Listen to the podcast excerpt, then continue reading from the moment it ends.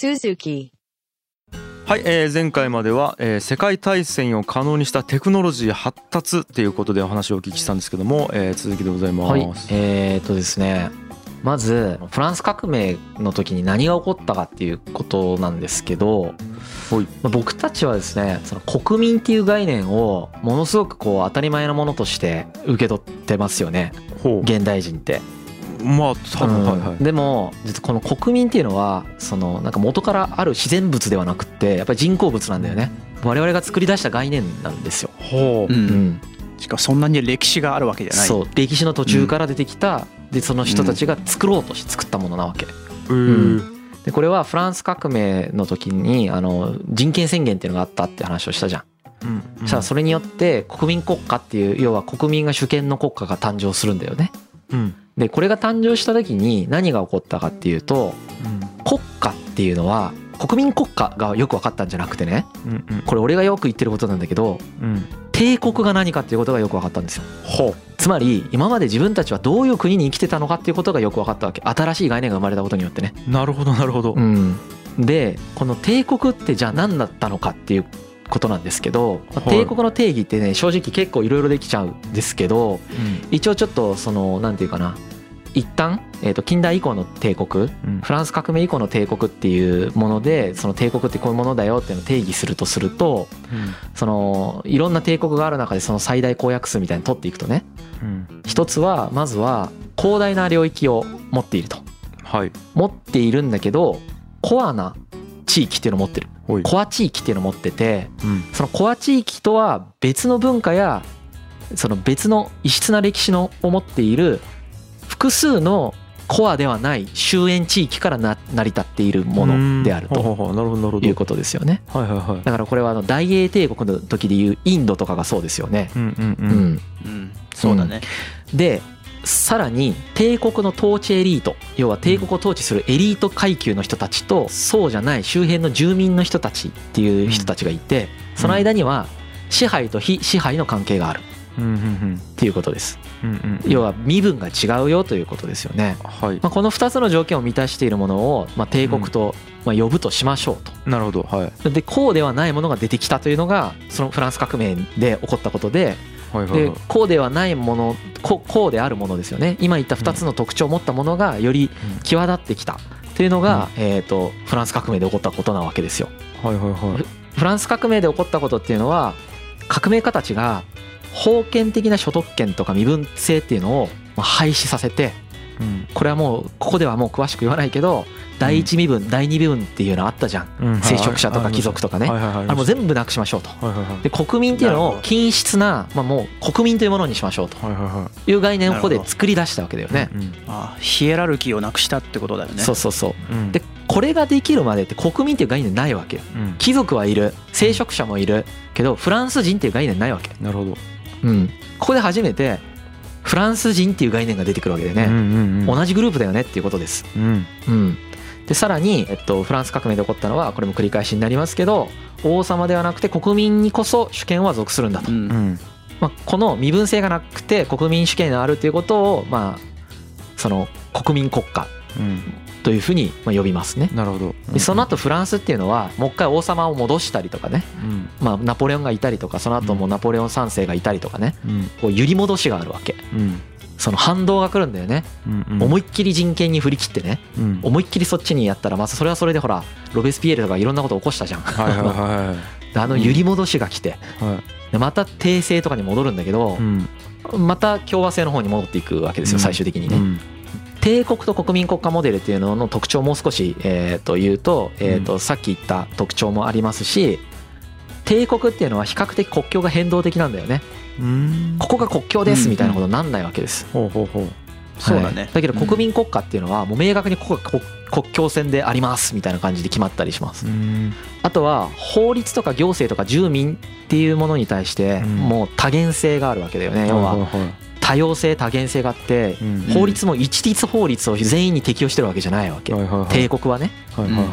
でも国民国家っていう方はコア地域に対してはうん。均質なわけ。だからとにかく均質化させるっていう性質がある。わけなるほど。ローカライズさせないみたいな感じ。そうそうそう。うん。で、えっと、帝国の方は親中関係があるしそれは暴力的なその軍事力を使っての強制だったりするわけ、だけど、うん。えっと国民国家モデルってそこここが一番でかい概念の転換ですけどうん。国民がその政府と社会契約を結んでるわけ、人権があるわけ。はい。こういう違いがあるはい。のが国民国家とその帝国の違いなんですけどもはい。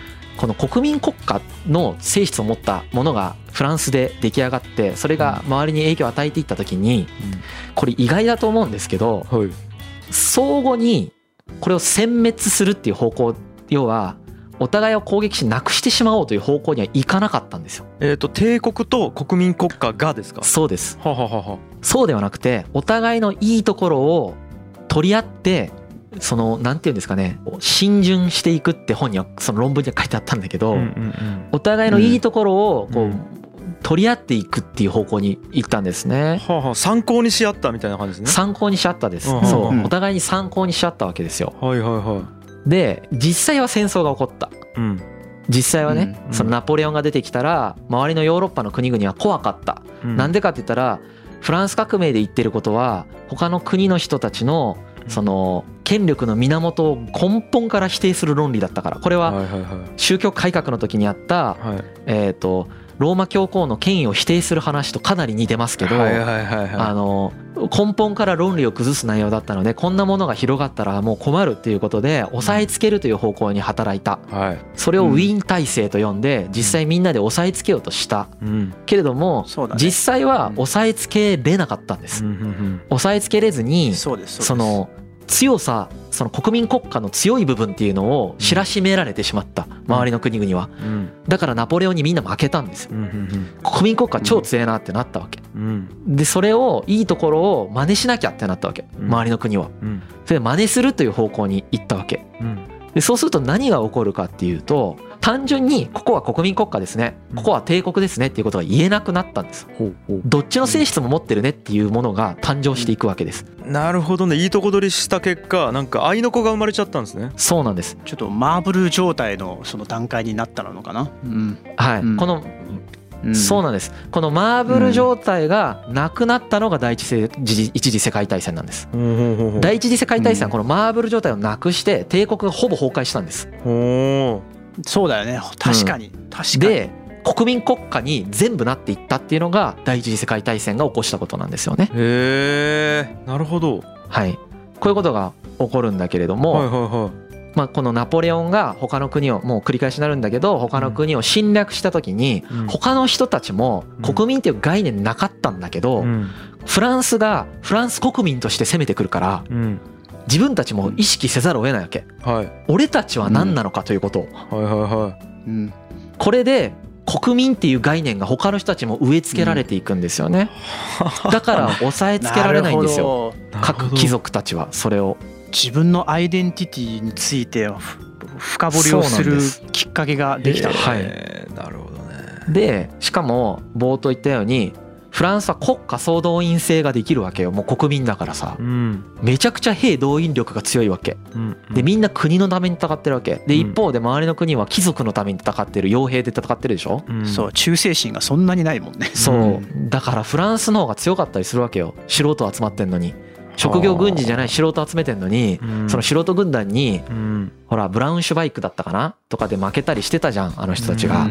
フランスが勝ったりしちゃうわけよ。はあ。そうするとね他の周りの国は研究するわけですよ。なぜそんなに強いのかとはうん。そういうところからそうやって相互の参考にしちゃうというベクトルに向いていくんですけど最初は押さえつけようとするんです。いうん。うんうんだけど押さえつけれないんでその相互に影響し合う。で押さえつけられたフランスもその反動で一回訂正に戻ったりするんです。だけどやっぱりまたに揺り戻しが来るっていううんうん。これ揺り戻しって結構ね歴史でたくさんあるんですよね。ありましたね極端に増えてまたこう真ん中に戻っていくみたいなね。うんあったあった。そういうことが起こるっていうのの参考例だよねはあなるほどね、いだから概念を知らないともちろんだけど認識できなかったんですけど概念知っちゃうと 目覚めちゃうんですね、そうです。そうなんですよ。確かにね。第一次世界大戦はさっき言った帝国を崩壊させるということが起こってうん。国民国家になっていったんですけうん。どこれによって分かったことがあったのがはいどういう帝国が勝ってどういう帝国が負けたのかっていう話が分かってきたんですよ。これはさっきも言ったように両両方の性質をそれぞれの国は持ってた。列強はね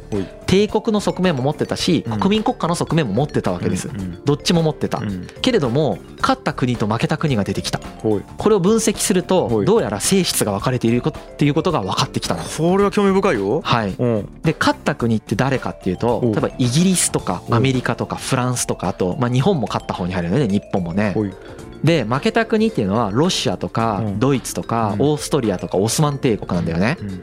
でこれ分かりやすく分かれてんだけど国民国家の概念が導入しやすかった国が勝ってるわけ。ってことは帝国モデルよりも国民国家モデルの方がまず優秀だったっていう。優秀っていうか戦争で強いんだよやっぱ。ななるほど。はいはい国家総動員戦とかできるから。はいはいでさっきももうこれも何回も繰り返すけど、うん参考にし合ったんだけど、うん。そのまんま導入できた国は勝ったわけ。はいはいはい。でもうん。導入できなかった国は負けてるわけ、はい。なるほど国家国国民国家モデルをどうモデルねこれはね、うんそういうスタイルを導入できた国っていうのは勝った、はいはいはい。導入できなかった国は負けてるんだけどじゃあ導入できた国ってどういう特徴を持ってるかっていうと、はい。植民地がまず遠いんだよね、はいはいはい。アフリカとかインドとかに持ってるわけ。日本も海を隔てて遠くにあるじゃん、うん。そうすると何ができるかっていうと自分の国にいるコア地域の国民にはうん。国民国家モデルで適用できるんですよ。うん。要はうん僕たちの民族っていうのはみんな均質な制度でうん。いけるよねと。みんな参政権持ってますよねっていうことができる。うん。だけど植民地はそうじゃないぞと。お前らは僕たちの帝国の植民地なんだぞっていうモデルが提用なるほど。できる。おはい。おすごっ。なるほどいいとこ取りが。そうなんです。だけどうん。オスマントルコはこれができなかったんです。はあ。なんでかって言ったら多民族が共生してるからです。うんはあ。多民族がおそんなに離れてない場所で共生しているので、うん。お前らは違う法律で俺我々は同じ法律だぞっていうこともできないしはなんならオスマントルコ民族っていう人はいないんですよ。これはオスマントルコの時言ったよね。はい。民族っていう概念はそうね。一次世界大戦の時ぐらいから出てきたんだって話をしたんだけどはいはい。これが適用できこれを適用するために民族っていう概念をみんな使ったんだよ。はいはいはい。なるほど。それまでねうんうんうん民族って概念なかったし国民っていう概念なかったんだよ。はだけど統治モデルを導入するときに国民国家にしないといけないときいにうん。何の単位で均質化するかっていうことにみんな悩んだんですよ。なるほど均質化するのが簡単だった国はなるほど近代化に成功したんです。均質化するのに難しかった国が近代化に失敗するんです。はいこれがロシアとオスマンとドイツ、まあドイツは近代化成功したんだけどね。ロシアとオスマンとオーストリアとあとそうだね清だよね中国の。そうだねうんうんこの違いが第一次世界大戦で出て負けちゃうんですよ。なるほど。面白すぎる。ある意味そうあれだよね。多様性とか多元多元性のこうそうなんです。脆いところが出てきてしまったんだそういうことです。うん。彼らはあらゆる民族を抱えている多様性に富んだ国だったからこそうんうん。国民を定義することにとても難しくなってうん。そのさっき言った植民地は帝国モデルで統治するけど国内は国民国家モデルで統治しますみたいな二重構造を作るということが容易にはできなかった。それを納得させることもできなかった。うん。そのためにその文化的その地理的差異みたいなののそのなんていうかな差分を埋めることができなかった。うんうんうんこれはすごいあーなるほど。互換性がないのか。なので例えばオスマントルコがじゃあ戦争するからトルコ民族集まれみたいなことを言っても、うん。そのブルガリア人は集まらないわけよやっぱ。うんうんうんでもあまあブルガリアは当時もうあれだったんだけど、うんうんオスマントルコってそギリシャとかブルガリアとかも含めてたんだよね昔ね。うんうんうんうん。でオーストリアだってそのゆなんていうんですかね南スラブとかの問題を抱えてるんですけど、そのドイツ系民族だけじゃないわけですよね。そうだねわあ面白いだから、えー、と海洋というか海を挟んでたら地理的なもう要因で境界線が思いっきり引けてたってことですよね。引けてたし、うんまあ、同じ場所に住んでないんですよね。これこれがね例えばね中国と日本と韓国がみんな同じような場所に住んでてあ混ざりまくってますと。あでこの例えばだけどどっかの県にはうん。半分半分ぐらい住んでますってなったらう、ん日本も難しかったんですよ多分近代化がめちゃくちそうゃ。だろうね。ねうんもうその前に民族紛争が起きたんそうだろうねそう民族紛争が起こるから、うん。誰に参政権渡すかとか超むずいわけ。そうなると。そうね。確かに。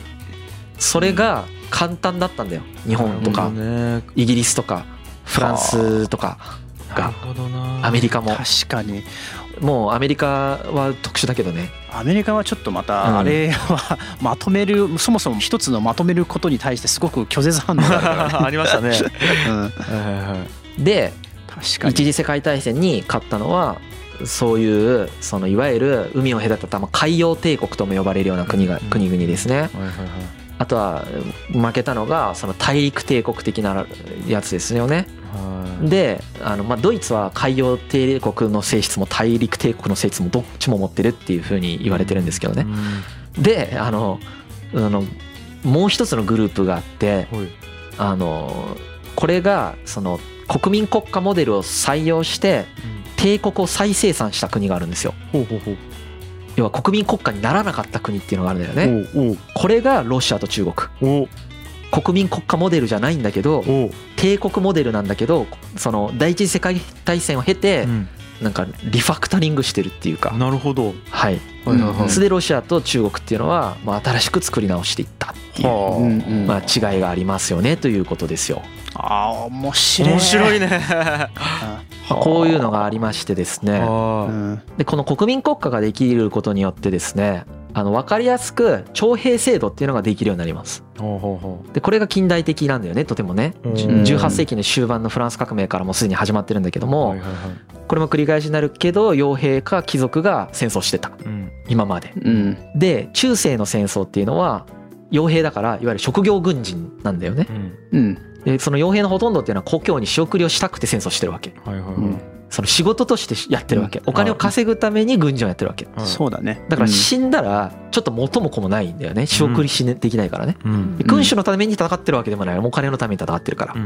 だからみんななるべく死にたくはないんだよねやっぱね。その自分の国を略奪されてるしたりするようなうん。戦争であるとか宗教戦争とかだったらちょっと結構そういう側面が減っていくんだけれども農民戦争とか言うじゃん。うん。そういうのはね。けどえーっと基本的にはそういうその傭兵での戦争だったしまあビジネスだもんね。そうそう捕虜も殺さないしうん。まああの冒頭1話目ぐらいに言いましたけどこの城を落としたらじゃあ一回おしまいねみたいな。うん。この町を落としたらじゃあもうおしまいねみたいな。うん。ここでこういうどっちが有利になったからこういう講和条約を結んで終わらせましょうみたいな話をするわけですよね。そういう戦い方がスタンダードだったわけですよ。うん。これがフランス革命によって変わっちゃうんです。うんうん。でヤンヤンが言ってたようにアテネの時これはそのアテネの時代はもう2000年ぐらい前のアテネの時代っていうのにもは参政権と徴兵制度があったんだよね。うん。でそのアテネ市民の成人男性ってのはその対象になっていた。んだけどそれがまあ数その2000年ぶりぐらいに復活するわけですよね。面白いね。先祖返りだ。うあん、まうん。あ性質はちょっと違うんだけどうん。そうなっていくわけだよね、まあ、今回はじしかも人権に基づいてるわけだから今回はさ、うん。うん。うん確かにね。うん、うん。でそのナショナリズムっていうのが生まれるんですよその中で。ナショナリズムっていうのが生まれていってあその指揮官としてその天才であるナポレオン・ボナパルトっていう人がそれを率いてその各国の傭兵隊っていうのに連戦連勝していく。うん東はロシアの方まで西はスペインの方まで攻め入っていってうん。ヨーロッパを震撼させるわけですようね。ん。でこれに一番びっくりしたのはうん。プロイセンっていう国なんですよ。はいはいはい。ドイツかな？ドイツ今のね。はいはい。プロイセンは一気に近代化に舵を切るんですよねこれで。うんうん濃度制っていうのをやってたんだけど、まあ、これを廃止してですねうん国民軍を創始します。うんうんでドイツ語を話す人たちは国民だよっていう定義にすることにします。これでドイツ民族というものが誕生しますね。おうおうおうこれが僕が冒頭言った国国民っていうのは作られたものだよってこういうことです。定義を尽くしてるってことですよ。僕たち本当に最初から日本人がいると思ってるけどは作ってるからね日本人っていうの。うんなるほどね明治時代にねそう。ドイツ人もこの時にドイツ人を作ったんだよね。うわ。そう。うん。でみんみんな同じ教育とか受けさせてうん。そうそうそうそう。はいそうそう。でこれでやっとそのフランス軍っていうのを倒してナポレオン戦争っていうのを終わらせてでもさっき今言ったみたいにこの後はそのナポレオンに対してのその揺り戻しが来て、まあ、フランス革命に対しての揺り戻しですね。うん。が来てむしろ絶対主義がその絶対王政万歳みたいになるんですよまた一回。うんうんだけれどもまた元に戻っていって元に戻るというかそのフランス革命の方のその機運がまた出てきてうん。国民国家化していくんですよね。うんでビスマルクっていう天才の宰相が出てくるんですけど、総理大臣みたいな人ですよね。1871年にこの人の下でドイツっていうのは統一されます。でこの1871年っていうのはさあのほら明治維新とほぼ一緒じゃん。い明治維新のちょい後になるのかな？はい、あの1868年が明治維新なんではい。その3年後にドイツもそういうふうに統一をしたしなんならイタリアイタリアも同じ時期なんですよ。だからこの時期にやっぱり国民国家っていうのが世界的に誕生するっていうのがフランス革命の余波でやっぱ起こってるわけですよね。はい。この3カ国が第二次世界大戦で同盟を結ぶっていうのはまたなんか運命的だよね。そうだね。うん。まあ、この時期の後発のと国民国家だからこそなんだろうね。うんうんだろうね、うん、やっぱり後発だからこそその先発の列強たちとのこうコンフリクトがやっぱそういった構造に発生する構造にはなってたんだろうな。うん。うんだけども、えー、と中国とか朝鮮とか東南アジアとかインドとかイランとかオスマンとかでは国民軍の創設っていうのは失敗するんですよね。はい。さっきの原因ですね。はい、はいはいはい。であとは第二次世界大戦後っていうのはちなみにナショナリズムはさらに今度アジアとかアフリカに広がっていって、うん。その後結構歴史のねこの現代史っていうのは結構みんな勉強したと思うんだけど、うん。世界史の中では。うん。あの、まあ、ガンディーが出てきてイギリスからドイツインドをその独立させたりだとか、うんそれもやっぱりそのインドっていうのでまとまってるわけじゃん。うんそれまでインドっていうのでまとまったことないわけだから、なるほど。うんそのナショナリズムではあるわけよ。はいはいはい。これは。はい。であとホーチミンがねベトナム独立したりとかあとスカルノがインドネシアやったりとか、そうまあ、そういうなんか今度はそっちの潮流今ありますよね、まあ、これはちょっとちなみにの話なんですけど。うんでちょっとまたナポレオンの時代にちょっと戻りますけれどもうん。さっき言ったみたいに徴兵制の話をしてるんですけどまあフランスはその徴兵ができましたと。でこれは失業対策当時その若年層の失業とかもひどかったんで失業対策とかにもなったんだけれども、うん。まあ、これがその国民国家意識に目覚めていくナショナリズムを持った国民、うん。えー国民軍のまあ走りとして出てきたやつに、プロイセンが負けてこれを分析し範囲分析して、えー、と無線とかを使って参謀本部を作ったって話をしたじゃん。うんうん。うん。うん、でプロイセンっていう国はさ、まあ、ドイツのなあ中にあるんだけどもうん。フランスとロシアっていうそのすごい大きい国に両輪で囲まれてるわけですよね。まあ、日本でいうところの陸続きでアメリカとロシアに挟まれたら超怖いじゃん。アメリカと中国とか、うんうん確かに。まあ、ある意味そういう状況なわけですよ。そうだドイツってそういう状況に置かれてる国なんだよねやっぱり。で、えー、とそのプロイセンはすごい危機感を持つわけですよ。やっぱそのフランスに対してね。で一気に改革をして、えー、と職業軍人だけでは足りないのでうん。徴兵制を作るんですよ。はいはいはでこの徴兵制をするんだけれどもその徴兵制をすると訓練もめちゃくちゃしないといけないしまあまあまあ。費用も超かかるじゃないですか。常備軍を持つっていうのははいはいはい。めちゃくちゃ費用がその人たちに給料をずっと払わないといけないから。でその人たちも生産活動するわけじゃないしね。そうそうそう。外注じゃなくて正社員で雇わないとそいうけないその間経済活動さっきヤンヤが言った生産活動とか経済活動が止るじゃんその人たちって。うん。うん。でそれも良くないのでここで新しい概念として予備役っていう制度ができるんですよ。プロイセンで。これは何かっていうと一回訓練を受けます。でその後社会に出て普通に経済活動とか生産活動してもらってます。ほう戦争が起こった時だけもう一回徴収しますってやつですね。うんううん。んうん。これをすごくうまく使ったりしますね。うんうんでこれがえーと起こるとやっぱりそれに参政権を求めてプロイセンでもその普通選挙みたいな話が出てきたりだとかしますね。うんうん。でこの時の軍隊の概念っていうのは、うん、とこれもそのあの日本人のための第一次世界大戦史に載ってましたけどうん。分かりやすいなと思ったんだけどスポーツのナショナルチームみたいな感じなんだって。うんちょっと近いね確かに。ナショナリズムが醸成された国における軍隊っていうのはやっぱりそのスポーツのナショナルチームやっぱり本当に勝ってほしいし勝ったら英雄だし負けたら罵声を浴びせられるというか、はあ。まあ死ぬかどうかの違いまあだけとは言わないけれども確かにそこでのマインドは近いよね。もうやっぱナショナリズムっていうこう感情を引き受けるっていう一つのそうそうそう。形だよね。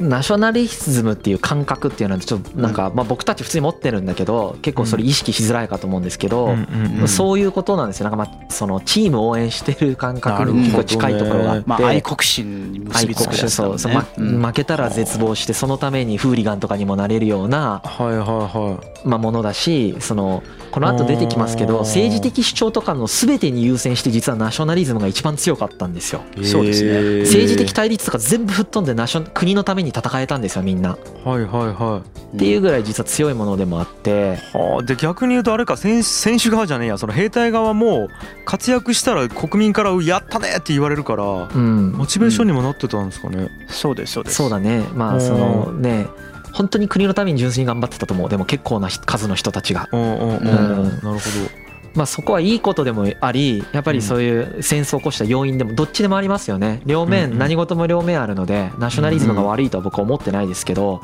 僕も愛国心ありますし。とはいえナショナリズムによってそういう戦争が起こってるっていうのは確実だなっていう感じですね。これ勉強してたらね。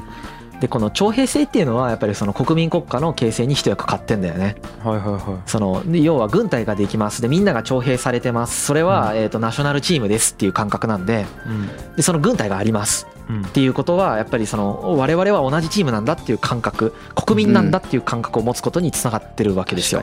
感情の動きを共有できるわけよね。ほど。シンクロできるわけか。そうそう。でそれがその新聞でリアルタイムで今どうなってるどうなってるみたいなのを伝えられるとそれに対してこう一喜一憂するみたいな基本的に悪い情報ってみんな伝えてなかったんだけど新聞で。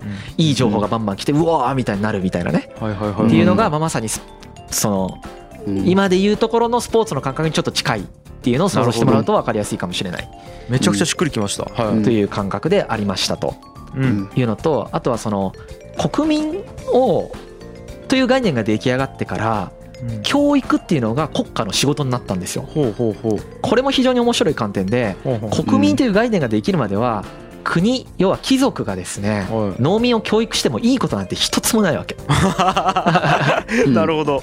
ないでしょ？実際。むしろ賢くなってもらったら困る困る。からね。だからもう文字も読めなくていいし農業だけしとけばいいわけ。はいはいはい。そうそう。聖書も読めなくていいよみたいな。そう。うんだけど国民国家って参政権を渡してるしうん。はい。文字読めてもらわないと困るそりゃそうだ。うん。し兵士として徴兵するからうん。やっぱり文字を読めてもらわないといけないしうん。その参謀の人たちもたくさん必要だしうん。頭が良くないといけないんだよねやっぱりね。ある程度。はい。ここで初めて教育っていうのは国の仕事になるんですよ。はあ。だから僕たちって教育って国の仕事が当たり前だと思ってるでしょ。え当たり前じゃないってことだよ。え。うわー怖っ。まあ江戸時代なんてねもう寺子屋がやっぱ教育民間教育のベースですからね。僕は今ね強烈に感じるのは国の仕事じゃなくなってんなって思うくあの教育が。はあはあはあはあは。時代が。うんはいはいはい。うん。義務教育の義務教育なくなりはしないですよ。で先生方がやってる仕事僕すごい尊敬してるんですけどあ。うん。新しい潮流出ると思いますやっぱここから。感じてますね。あのもう完全に流れがえっとうんここからうん。義務教育ってこの時代に始まってるんですけどうんうん。あの転換点だなって感じそれの。んそうね。役割の転換点来てんな。国家の確かに。教育の役割変わるだろうなって感じがしますんでまあちょっとそのねもともとそうだね。義務教育も国民という統一規格をやっぱ生産するためのシステムだから、うんうん。まあそれは別にね悪いことではないんだけど当時の時代としてまあ必要だったんだろうね。そうそうそうそう。うんうんこの時のね識字率とかめちゃくちゃ低くてマジで。例えば1850年の時のまあフランスとか60%とか。そうか60%か。日本でも50%ぐらい。だだけどその50年後の1900年代になるともう80何パーとか。日本も80何パーとか。はいはいはい。だから一気に上がったってことだよね。うんうんうんちなみにロシアはすっごい最初から低くてうん。15% 1850年が15%ぐらいで1900年ぐらいでも25%ぐらい。多分ねこ国土が広すぎて学校作ってもみんな通えないからだと多分。ああなるほど。うん。あと俺がが読んだのは、うんあのやっぱりそういう教育制度を作ってもそのし収入の低い農民とかはもう労働力を取られるからもう子供を出さないんだって、うん。確かに学校に。ね生産性が上がらないとやっぱ学校行かせられないからね。ん。ほんとね。なるほどだからうん国の裕福さっていうのも相当関わってそうですね。だから工う業局の方が農業国よりも識字率が高いんですよね。やっぱりそういう意味でその子供がやっぱり農業しなくてもよよくて。っああ確かにね、うん。なるほど。ていうのがあって。うんでその兵士のね知的な質と軍隊の強さの相関性っていうのはもう言われてたんではいはい。そのこうやって識字率を上げるための義務教育っていうのが上がってきてあの出てくるんですけどこの時期にちなみにその統一言語の制定とか共通語の制定っていうのが始まるわけですね。うん。ああ国家とかもはい、この時期かな。ででこの時期に辞書とかが出てくるし百科事典もこの時期に作られるわけです。うーん。本当逆に言うと本当これも本当あれだよね、うんうん。それまで辞書もなかったし共通語もなかったし国民もなかったし、ってことなんですよやっぱり。いや俺も思った、うん。そうか。方言ひどい方言やったんですねみんな。全員そうだ。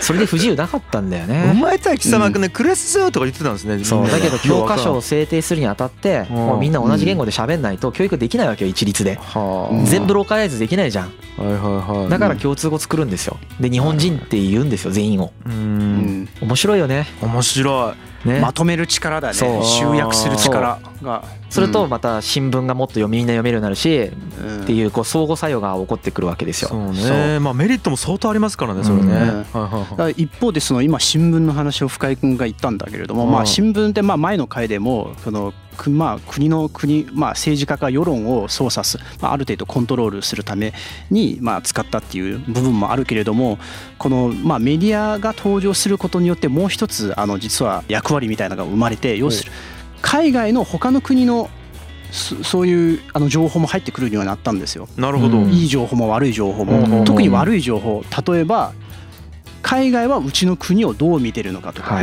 海外のうちの国に対する批判だとかはいはいはい。そういう情報も入ることによなることによってナショナリズムの一つのこう補強作用になったんですなるほど。面白い。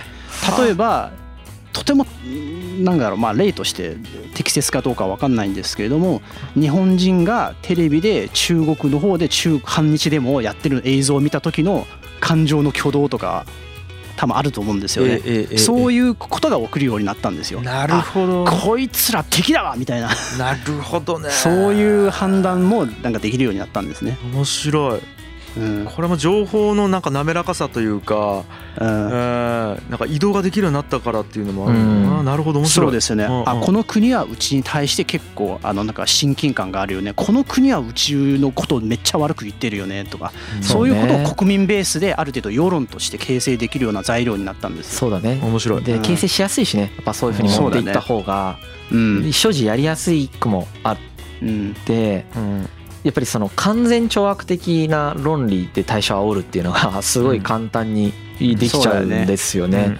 だからその真実でファクトですっごい細部を伝えるよりももう分かりやすく感情を激高させる方が簡単なんだよね。でこれうん。本当に世界大戦とかを通じて、まあ、今もそうなんです。今のなんていうか世界見てても非常に思うんですけど煽るのってすっげえ簡単なんだよね。うん抑えるのってめっちゃむずいわけ。えーわかる。だからもう煽る方が強いよねやっぱね。ううん。ん、そうですね。なんか煽るのって別に悪くないですよ。例えば株式会社の中では煽ったりするわけじゃないですか。社員の人たち煽ってやる気出してモチベートしたりとかってしてやるんだけどやっぱそれが国家レベルになった時っていうのは、まあうん。こう戦争に使われたりするとそういうことが起こるよね。うんうんううんん。ううん。ん、まあね。でこの時はもう嘘の情報とか平気で流すわけ。本当に平気でもう大嘘ついてうん。新聞が。完全なる嘘を言って、うんえー、とフランスがこういうことをやったよとかドイツがこういうことをやったよとか言って、うんうんうん日本もねそうだよね、えー、とこの国がこういうことをやったよとか自分たちはこういうことをやったよとか平気で嘘ついて煽って一喜一憂させて世論操作して、えー海外で敵を作って怒りの矛先をそっちに向けて一致団結させてみんなでリソース集約していこうぜっていう管理の仕方をしてた。マネージメント手法がそうだったの。なるほど。でも一方ではそのなんか高ぶる世論をコントロールできなくて本来なら外交の平和的な手段で解決できるようなトラブルがもう国民のなんか怒りの感情によってハイジャックされてもう結局それが外交的な手段で解決できなくなるっていう。はいはいはいはい。なるほど場面も多々出てきます。そうですね。コントロールできなくなるってことですね。そうですね。うんうんうん。うん。でまあこのこれによって今メディアの話もしましたけどこれによってついにもう完全なる国民国家が形成されるわけです。うん。徴兵制があって、まあ、自分の体も国民としてカウントできる。はい。で義務教育によって、まあ、自分の言語っていうのも国民化されていく。はい。そして新聞っていうものによって、まあ、その言説空間というかこうなんていうんですかね世論全体も国民化されていく。はい。そして鉄道とか電信の普及によって、まあ、空間もこうなんていうか統一感のある国民化されていくということでですね。うんうんもう本当に均質化された国民というものが出来上がって国民国家というものがこれで完成するとはいう状態があります。でこの国民国家っていう概念とナショナリズムというものとうん。あとはそのさっきまで言ってた技術発展がうん。この後政治状況と掛け算になって世界大戦に突入していく。でこの後は政治がじゃあどういうふうにナポレオン以降動いてきて世界大戦まで行くのかっていう話に。なるほどね。突入します。かあいやこれはちょっとまた面白かったな。新しいまとめるための枠組み人をまとめるための枠組みが登場したっていうことですよね。うん、そうっすね、だからなんか本当に民族とは何かとか国とは何かとか人間とは何かとか、だから本当にもしかしたらね今後宇宙人が出てきた時に本当に人類とは何かとか地球とは何かとか。うん。ね。なんか 今までの自分が当たり前と思ってるくくり方っていうのがやっぱどんどん変わってってるっていうのはやっぱ、そうですうね。でまあまあもう本当にいつも言ってますけど今しか知らなかったあれだけどまた昔と今っていうののくくくり方をするとまたね、こう時間で見てもなんか変わってってるのがあって。いやー本当にうん。そうですよね。なん面白いね。かあのうん。本当個人的なことなんですけどうん。なんか僕のような中国人も多分今結構たくさんいるんですけれどもこのちょっとね普通のなんだろう本当に中国で育っ生まれて中国でずっと育ってきた中国人のまた多分メンタリティとかが全然違ったりうん。アイデンティティとか違ったりしてるんですよね。だから同じ今の時代だとまあ当時の時代もまああったといいたと思うんですけど、うん。同じ国籍を共有しながらも実はその中でもいくつかのマーブル状態になってたりいろいろ色があの濃淡が違ったりしてししてるから、なんかね面白くもあり面白いよね。こね怖くもありますよね。そうですね、悩みの種にもなりそうですよね。ね。なんか僕はだからこの章の勉強した時にこれもあんまりラジオで言ったことないけどうん。うん結構愛国心強い方なんですよ。ちゃんと。うん。けどナショナリズムってやっぱ時代によって移り変わるんだなってすごく分かった。だからこの後にまあ僕はこの時代にこういうふうに生まれて生きててでそのやっぱりね戦争だけじゃないけどいろんな歴史勉強してさやっぱ日本人であることすごい嬉しかったりしたこともあるしあの誇りを持ったこともあるしうん。あのすごい好きなんだけど日本のことが。で一方で日本っていう概念ってこんな新しいんだっていうのが分かるわけじゃんこうやって、はいはい。そうするとなんか囚われるのもやっぱ違うなって思うわけですよね、ううん。ん。だから今後今のヤンヤンの話じゃないけど次から生まれてくる子供の世代とかってもしかしたら全然違うナショナリズムを持っているかもしれないしはいはいはい、うんそれを僕たちが落ち着けるの多分全然違うんだろうなと思うんですよね。でしょうね。はい、うん。昔の人はこうだったのにこうとかいうのはもう正直全然違うんだろうなと思うわけ。はいはいはい、うん、な面白いなと思った。まあね確確かにね、うん。ただまあ戦争が起きたらまた状況が変わってくるんだろうな。そうね。そこなんかあ僕打ち合わせでヤンヤンとね結構意見が分かれて面白かったんですけど、うん。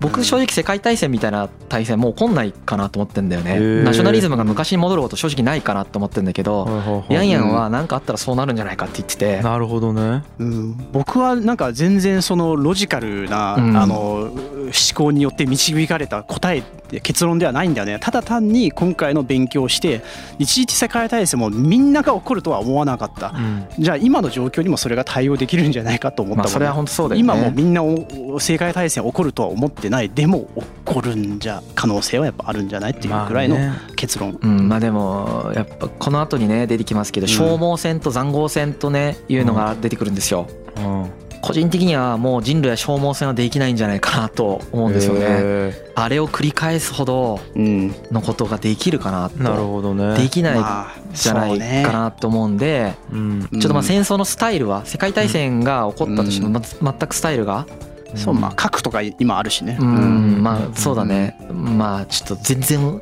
いい予想じゃないねこれね。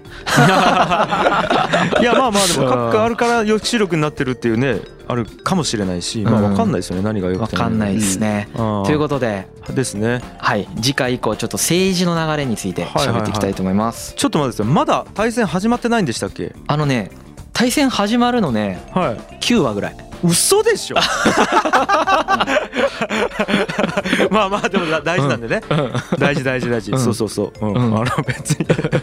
いやいやまたこのパターンかと思いながら、うん、9あるね、うん。OK です。まあでもねまあ一回一回楽しんで、ははい。い。すごい次回以降も楽しみです。はい。ありがとうございます、はい。ありがとうございます。G. Kaye Suzuku.